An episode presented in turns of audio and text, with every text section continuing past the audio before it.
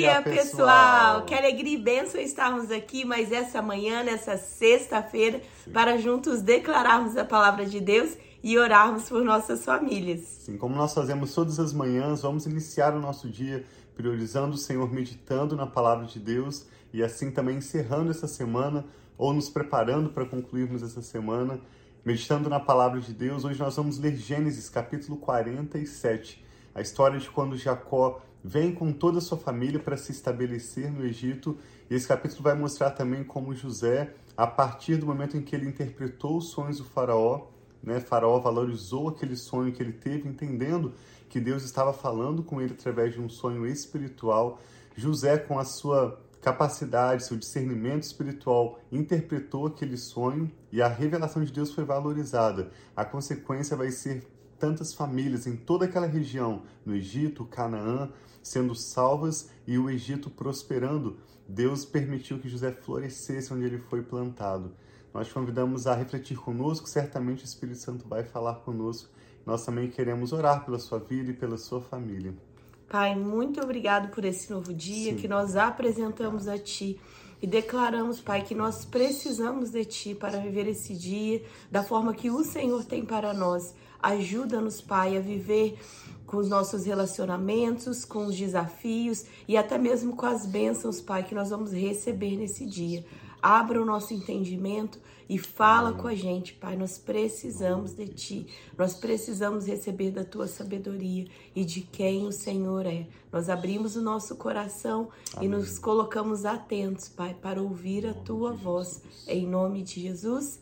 Amém. Amém. Receba a palavra de Deus, mesmo sendo uma história que está narrada aqui, essa é uma história inspirada pelo Espírito Santo. Ela tem a capacidade de trazer fé aos nossos corações e também sabedoria, esclarecimento em relação aos próximos passos que nós mesmos temos na nossa caminhada com Deus. Diz então Gênesis 47 que José foi dar as notícias ao Faraó. Meu pai e meus irmãos chegaram de Canaã com suas ovelhas seus bois e tudo o que lhes pertence, e estão agora em Gozem. Depois escolheu cinco de seus irmãos e os apresentou ao Faraó. Perguntou-lhes o Faraó: Em que vocês trabalham? Eles responderam: Teus servos são pastores como os nossos antepassados. Disseram-lhe ainda: Viemos morar aqui por, algum, por uns tempos, porque a fome é rigorosa em Canaã e os rebanhos de teus servos não têm pastagem. Agora, por favor, permite que os teus servos se estabeleçam em Gozem. Então o Faraó disse a José: Seu pai e seus irmãos vieram a você, e a terra do Egito está à sua disposição. Faça com que seu pai e seus irmãos habitem na melhor parte da terra. Deixe-os morar em Gozem, e se você vê que alguns deles são competentes, ponha-os como responsáveis por meu rebanho. Então José levou seu pai Jacó ao Faraó e o apresentou a ele. Depois Jacó abençoou o Faraó e este lhe perguntou: Quantos anos o Senhor tem? Jacó respondeu ao Faraó: São cento e trinta anos da minha peregrinação. Foram poucos e difíceis e não chegam aos anos da peregrinação dos meus antepassados.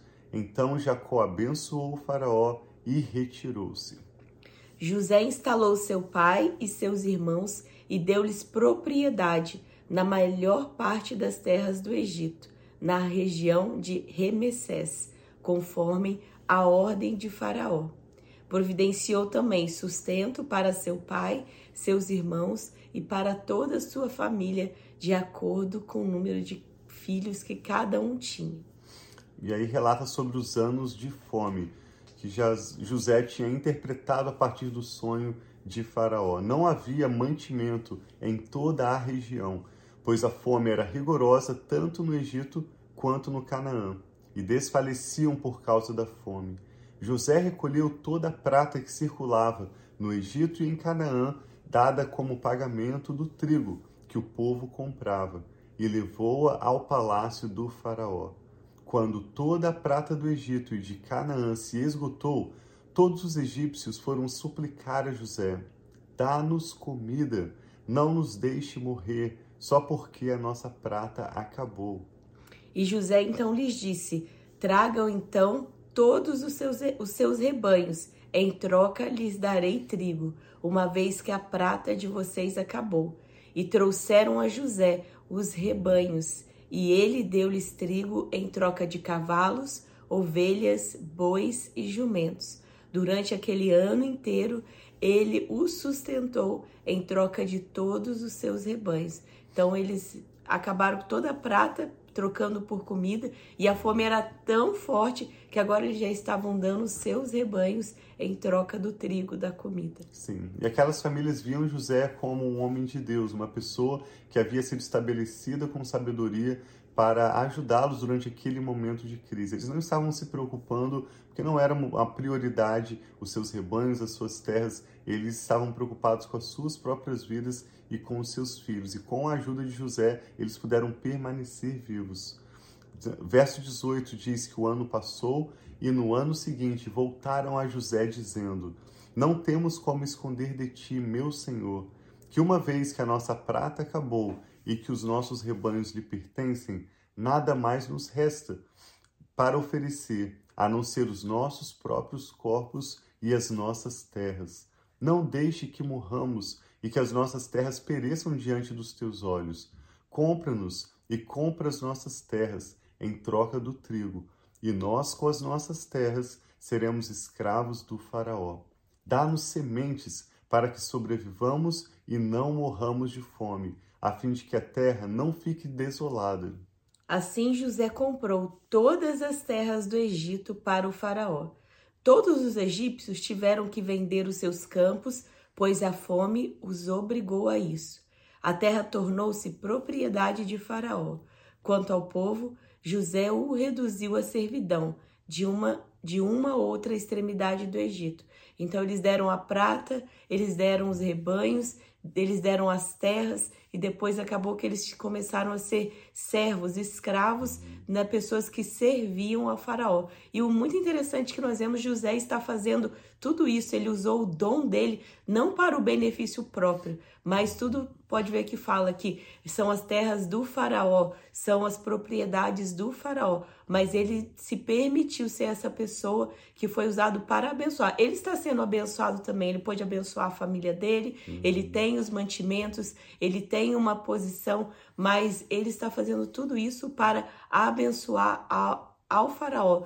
Então nós vemos essa vida de José que ele não olha para si, mas ele sempre está olhando como eu posso melhor servir o próximo. Fica bem claro na vida de José, como de todos os heróis da fé que nós vemos na Bíblia, que eles entendiam a realidade que eles eram mordomos, administradores de Deus. Todas as coisas pertencem ao Senhor, as primícias pertencem ao Senhor, os dízimos pertencem ao Senhor, e fica bem claro que José está lidando com a revelação de Deus e com os recursos à disposição dele não para o seu próprio bem, mas sim para servir primeiramente a Deus. E se o Senhor o colocou como administrador do Egito, ele trabalhou pelo Egito e várias famílias, inclusive a sua própria, foram abençoadas também. Sim. Verso 22 diz que somente as terras dos sacerdotes não foram compradas, porque, por lei, esses recebiam sustento regular do faraó e disso viviam.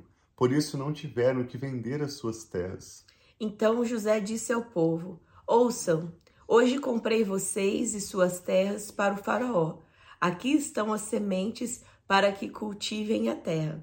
Mas vocês darão a quinta parte de suas colheitas ao Faraó.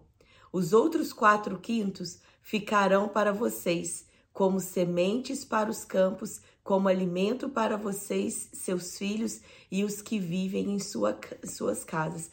O que eu acho legal, só para falar rápido, ele fala que você vai dar o quinto, quarto, quintos. Então, se a gente for colocar na escala de 100, seria o quinto seria 20% e quarto, quintos 80%. E foi a mesma estratégia que José usou, ele guardou foi 20%, né? De todos os sete anos de fartura, José estava guardando 20% da colheita, de tudo aquilo que era lucro, guardando isso como uma reserva para esses anos de seca. E nós podemos aprender. Ué? E ele ensina o mesmo para que aquelas famílias pudessem também aprender a lidar com, com um orçamento, aprender que existe uma parte que é para semeadura, uma parte que é para a família aproveitar e assim utilizar bem os recursos que eles estariam colhendo a partir daquelas sementes que foram dadas Sim. a eles. E assim vale esse princípio para a nossa vida também. Uhum. Nós precisamos, é, principalmente em tempos que parece que são esses tempos de prosperidade, assim como José teve, e em tempos de que não está tão próspero como esse tempo agora, nós precisamos reservar também o seu ensinamento bíblico uhum. e algo sábio para que em tempos de mais dificuldade, que seja por um tempo que você esteja sem trabalho ou alguma necessidade, você tenha uma reserva, nós tenhamos. Então é algo que às vezes é difícil organizar, mas a partir do momento que você começar a colocar esse princípio na sua vida, você vai ter essa reserva que foi usada tanto pelo Egito para abençoar muitas famílias, tanto ensinada no momento da seca para que eles possam ter a, a plantar o, a semente e na colheita ter uma reserva também. Sim. Eles disseram: Meu Senhor, tu nos salvaste a vida, visto que nos favoreceste, seremos escravos do Faraó. Assim, quanto à terra, José estabeleceu o seguinte decreto no Egito, que permanece até hoje, quando o texto foi escrito, é claro. Um quinto da produção pertence ao Faraó. Isso também nos lembra dos impostos. Hoje, todas as nações têm um sistema de imposto que vai né, em alguns casos um pouco menos, na maioria dos casos um pouco mais do que 20% ser taxa para que o Estado possa administrar os serviços públicos. Somente as terras dos sacerdotes não se tornaram propriedade do faraó. Os israelitas se estabeleceram no Egito, na região de Gozen. Lá adquiriram propriedades, foram prolíferos e multiplicaram-se muito. Jacó viveu 17 anos no Egito e os anos da sua vida chegaram a 147. Aproximando-se a hora de sua morte, Israel chamou seu filho José e disse: Se quer agradar-me, ponha a mão debaixo da minha coxa e prometa que será bondoso e fiel comigo não me sepulte no Egito. E a promessa de Deus seria que iria levá-lo e trazer ele de volta, que nós lemos dias atrás. Sim. E ele continuou: Quando eu descansar com meus pais, leve-me daqui do Egito e sepulte-me junto a eles. José respondeu: Farei como o Senhor me pede. Mas Jacó insistiu: Jure-me. E José lhe jurou, e Israel curvou-se, apoiado em seu bordão. Dentre tantas lições de mordomia que nós vemos nesse texto, algo que nos chama atenção também é que, com todas as dificuldades que José passou nos anos anteriores, foram 22 anos, a Bíblia diz que com 17 anos José foi vendido como escravo ao Egito, com 30 anos ele se tornou governador do Egito após interpretar os sonhos de Faraó. Então já havia passado 13 anos. Depois desses 13 anos, houve mais 7 anos de fartura completando então 13 mais 7, 20 anos, e mais dois anos de fome, completando um período de 22 anos entre o momento em que José foi vendido como escravo pelos seus irmãos até o momento em que José pode receber a sua família, seu pai, seus irmãos e todos os parentes ali no Egito, salvando a vida deles. Fica bem claro nesse texto que José não tinha o hábito de maledicência, José tinha o hábito de olhar as coisas com uma boa perspectiva, de falar bem das pessoas. Se José tivesse contado ao faraó, isso não está escrito na Bíblia, mas é bem óbvio que a maneira como José falava da sua família era para promover, era para falar da fé, era para exaltar, porque quando faraó vê Jacó e seus irmãos, os irmãos de José, faraó diz a José: "Dê a eles o melhor do Egito". Isso deixa bem claro para nós que José não tinha hábito de falar mal, nem mesmo daqueles que fizeram mal a ele. Ele certamente promovia as pessoas, ele era um homem de mentalidade próspera, que em tudo buscava temer o Senhor e, mesmo sem ter uma Bíblia para ler, no seu relacionamento com Deus e amando o próximo, ele prosperou tanto. Então, há várias lições que nós podemos tirar. Eu não sei, mas eu tenho certeza que o Espírito Santo está falando o seu coração. Nós queremos orar sobre isso, para que essa palavra fique em nossas mentes, em nossos corações também queremos concordar com seus motivos de oração. Amém. Vamos orar juntos? Muito obrigado, meu Pai, pela sua Sim, preciosa palavra, que não é simplesmente fantasia ou ilusão. A tua palavra nos ensina princípios de vida. A verdade Sim, é a essência da sua palavra. Se nós tão somente atentarmos, Pai, aos princípios que a tua palavra nos ensina, e aprendermos, Pai, com os heróis da fé, como José, como Jacó, nós temos tanto, Pai, a oportunidade de viver para a tua glória Sim, e de sermos bem-sucedidos, prósperos e principalmente termos a nossa família junto de nós, servindo o Senhor. Eu oro para que o Senhor guarde essa palavra que recebemos Amém, hoje Senhor. Em nossas mentes, em nossos corações. Ajuda-nos, Pai, em nome de Jesus, a ajustarmos as nossas palavras, a ajustarmos a nossa administração financeira, a nossa conduta no nosso trabalho, no nosso relacionamento com os nossos próximos. Nós pedimos que o Senhor complete a obra que o Senhor já tem começado em nossas vidas. Muda o nosso coração, muda a nossa Muda, mente, Senhor. para que, de acordo com a Sua vontade, nós possamos prosperar e viver todos os planos que o Senhor tem para nós, desfrutando o melhor que o Senhor já tem preparado para nós. Eu e a Rafa também concordamos com cada pedido de oração que as pessoas que oram conosco agora apresentam ao. Senhor. Pedimos que o Senhor receba, Pai, cada nome, cada causa e responda operando os teus milagres. Abençoa, Pai, essa pessoa que ora conosco agora. Nós pedimos paz, que a paz do Senhor possa guiar essa pessoa em cada decisão, em sabedoria, e que o Senhor seja glorificado em tudo. Também oramos por um final de semana abençoado. Sim. Por favor, ajuda-nos a concluirmos o que temos para essa semana. Sim, Senhor. Dá-nos hoje, Pai, a graça de que precisamos para concluir essa semana, essa, esse final de semana seja um tempo de qualidade para a Sim, nossa Senhor, família. em nome de Nós Jesus. oramos com ações de graças e te louvamos, Pai, em nome do Senhor Jesus. Amém. Então tem um final de semana muito abençoados e nos encontramos novamente no domingo. Sim, vamos juntos concluir a leitura de Gênesis e seguir orando pelas nossas famílias. Nós amamos vocês, tenham um Shabbat Shalom, final de semana muito abençoado. Um abração.